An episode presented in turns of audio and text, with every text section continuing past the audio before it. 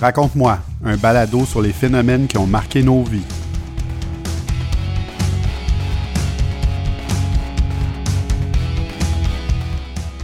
Adolphe Sax considérait qu'il y avait un chaînon manquant entre les instruments avant et les cuivres dans les fanfares militaires. Il eut donc l'idée d'amalgamer la clarinette, la flûte et le hautbois afin de combler ce manque. C'est comme ça que le saxophone fut breveté en juin 1846.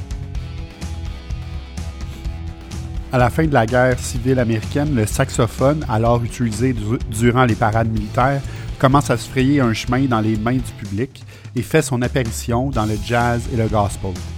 Son utilisation s'étend par la suite à plusieurs genres musicaux comme la bossa nova, le RB et le rock. Pink Floyd, Bruce Springsteen, Frank Zappa ont tous fait appel à cet instrument, dont un des pionniers contemporains est John Coltrane.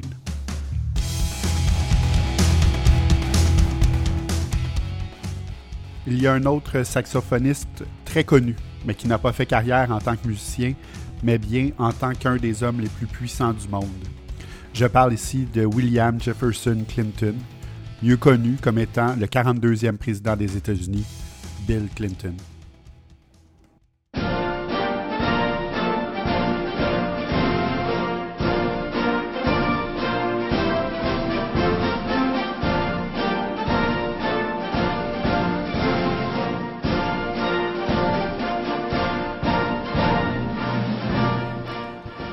Bien qu'on connaisse son nom, peu de gens savent qu'il est né sous le nom de William Jefferson Blight III, le 19 août 1946 à Hope en Arkansas. Son père meurt dans un accident de voiture en mai 1946, trois mois avant la naissance de Bill. Et sa mère se remarie avec Roger Clinton Sr. en 1950 et environ dix ans plus tard, Bill Blight change légalement son nom pour Bill Clinton. Clinton était un saxophoniste aguerri, au point où il obtient le rôle de premier saxophone, alors qu'il est au secondaire. Il pense même en faire une carrière, mais choisit de dédier sa vie au service public en tant qu'élu. Compte tenu que je pourrais faire un podcast de six heures sur le sujet, on va se concentrer sur trois aspects de la vie de Clinton. Sa carrière de gouverneur, sa présidence et sa destitution.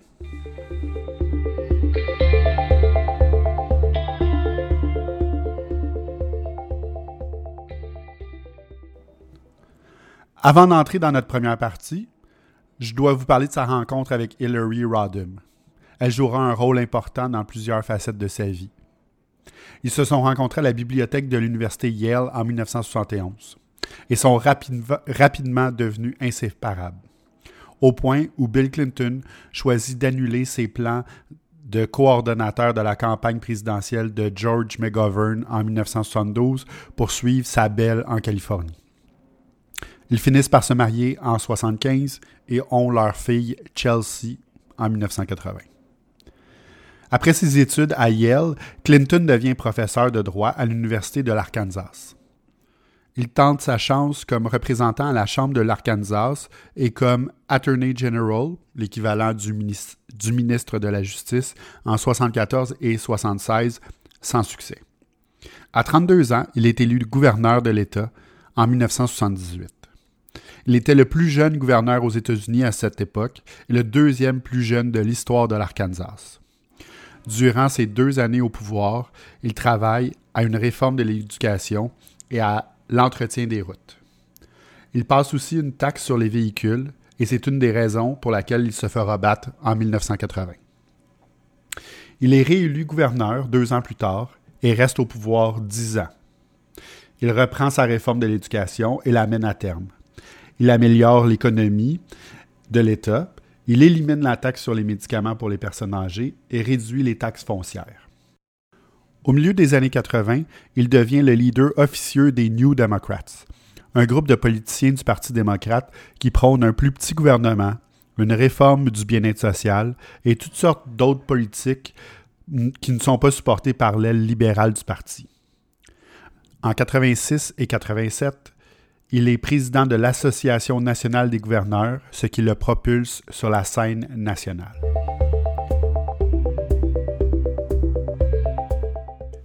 À la même époque, les Clinton investissent dans un projet immobilier appelé Whitewater. C'est un événement important et très complexe que je vais essayer de simplifier car il aura une répercussion monumentale une quinzaine d'années plus tard. Donc, en gros, les Clinton et leurs associés, Jim et Susan McDougall, fondent la Whitewater Development Corporation en 1979. C'est un projet immobilier qui devait développer des maisons de vacances sur les rives de la White River en Arkansas. Le projet a échoué, entre autres parce que les terrains étaient difficiles d'accès et aussi parce que les taux d'intérêt étaient à la hausse à cette époque. Tout ça est tout à fait légal. Ce qui est un peu plus louche, c'est qu'à la même époque, Jim McDougall se lance dans le domaine bancaire en achetant une petite banque pour 3 millions de dollars et la renomme Madison Guarantee. Cette banque fait faillite peu de temps après. Cette faillite coûte 73 millions de dollars au gouvernement fédéral qui en assurait les dépôts. Les critiques des Clinton pensent qu'ils ont fait partie d'une conspiration menant à la faillite de la Madison Guarantee. Plusieurs enquêtes ont été menées, une quinzaine de personnes ont été accusées, mais jamais les Clinton.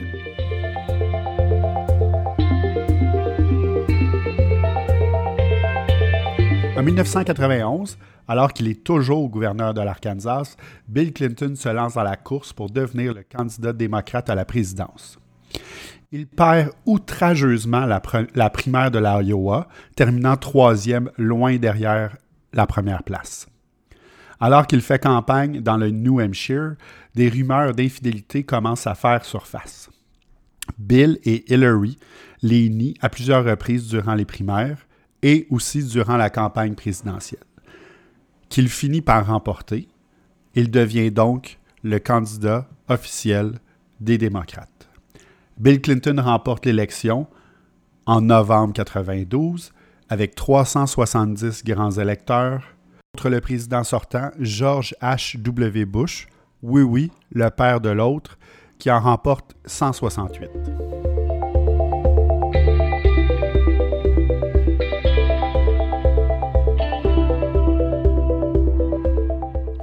Durant son premier mandat, Clinton focus sur la réduction du déficit américain et l'introduction de mesures sociales. Il annonce une augmentation des taxes durant un discours télévisé, moins d'un mois après qu'il prit le pouvoir. Il signe aussi une loi qui oblige les employeurs à permettre à leurs employés de prendre un congé sans solde lors de maternité ou de maladies graves. En août 1993, il réduit les taxes pour les plus pauvres et une majorité des petites entreprises et augmente celles du 1% les plus riches. Par la suite, il choisit de s'attaquer à la réforme du système de santé pour créer une couverture universelle. Il confie la tâche de piloter cet immense projet à sa femme Hillary.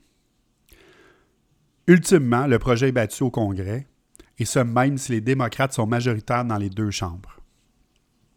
En janvier 1994, Bill Clinton signe l'ALENA, l'accord de libre-échange nord-américain, qui est approuvé par la Chambre à 234 contre 200 votes. Le plus étrange, c'est que ce sont les républicains qui permettent à Clinton de ratifier l'entente, alors qu'une majorité de démocrates votent contre. À l'automne 1994, c'est Clinton et Gore, son vice-président, qui lancent le site whitehouse.gov et font pression sur toutes les agences fédérales afin qu'elles développent, elles aussi, leur site Internet. Du point de vue social, Clinton passe le Defense of Marriage Act, ou la DOMA, qui définit le mariage du point de vue fédéral comme l'union entre un homme et une femme, laissant aux États le soin de statuer sur le mariage gay.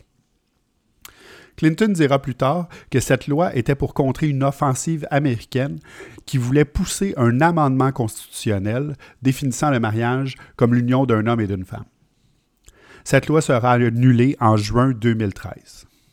Malgré la DOMA, Clinton est considéré comme étant le premier président allié de la cause LGBTQ, car il passera, entre autres, une loi interdisant la discrimination basée sur l'orientation sexuelle et le fameux Don't Ask, Don't Tell, qui à ce moment permettait aux gays et lesbiennes de s'enrôler dans l'armée. La loi permettait aux homosexuels dans le placard de faire partie de l'armée et les protégeait contre la discrimination et le harcèlement. C'était un début, car les gens ouvertement homosexuels ne pouvaient toujours pas s'enrôler. En 1996, Clinton est réélu pour un deuxième mandat avec une encore plus forte majorité, 379 grands électeurs contre 159. Sa plus grande réalisation durant ce mouvementé deuxième mandat sera la formation du euh, State Children's Health Insurance Program, qui fait que le fédéral verse un montant aux États qui l'administrent afin de rendre les soins de santé aux enfants plus accessibles. Mais pour plusieurs, ce second mandat de Clinton n'est marqué que par un seul événement, son impeachment. Alors que beaucoup de gens pensent qu'il a été condamné pour avoir eu une aventure avec Monica Lewinsky, ce n'est pas la réalité. Plusieurs histoires se croisent ici, et c'est ce qui nous mènera à la deuxième destitution de l'histoire des États-Unis.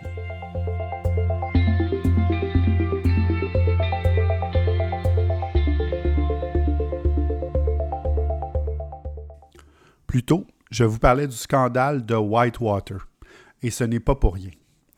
Plusieurs enquêtes ont innocenté les Clinton. La dernière en liste est celle de Kenneth Starr, un procureur indépendant nommé pour enquêter sur les soi-disant inconduites du président.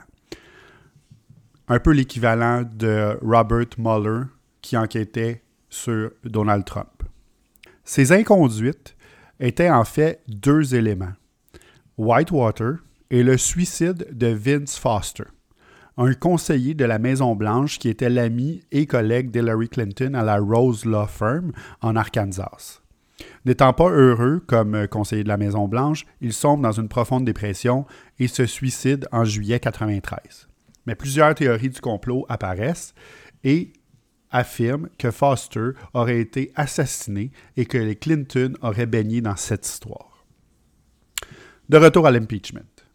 Donc, comme je le disais, c'est quelques histoires qui s'entremêlent, qui nous ont menés là. Whitewater, Vince Foster et une poursuite de Paula Jones contre Clinton pour harcèlement sexuel.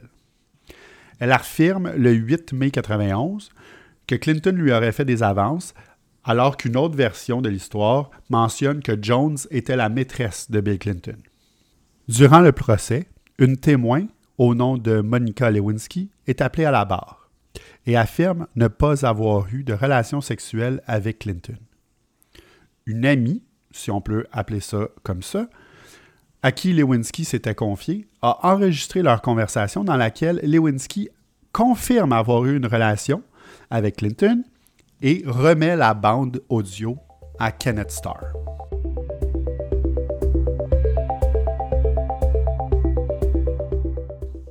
Après un peu d'intimidation, et en échange d'une immunité, Monica Lewinsky accepte de vider son sac à Starr. Durant l'enquête du procureur indépendant, Clinton, qui avait choisi de témoigner, nie sous serment avoir eu plusieurs relations sexuelles avec des membres de son personnel.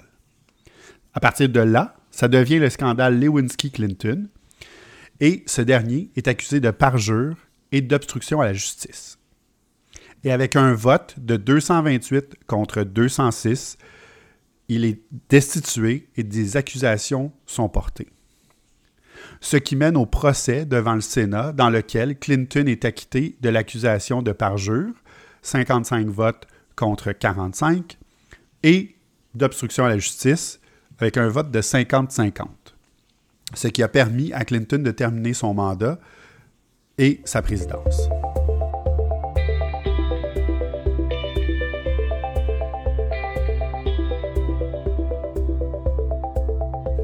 À la fin de son second mandat, il reste dans la vie publique en publiant des livres, incluant son autobiographie. Il fait aussi campagne pour sa femme en 2008 et 2016 et reste encore aujourd'hui une figure très respectée aux États-Unis.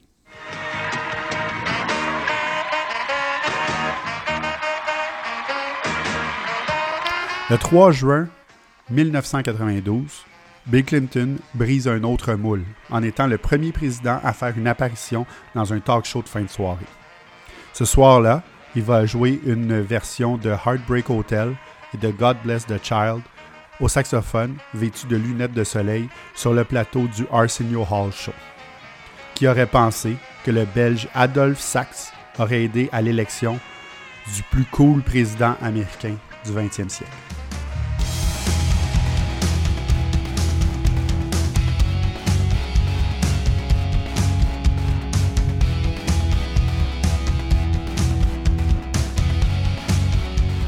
Merci d'avoir été là. J'espère que l'épisode vous a plu et n'oubliez pas de vous abonner et de me laisser vos commentaires sur iTunes, Google Play et Spotify afin d'en apprendre plus sur les phénomènes qui ont marqué nos vies.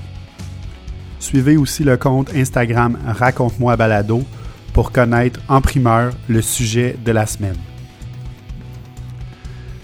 À la technique, la recherche, la narration, la production et la réalisation, c'est André Bustros qui vous dit à très bientôt.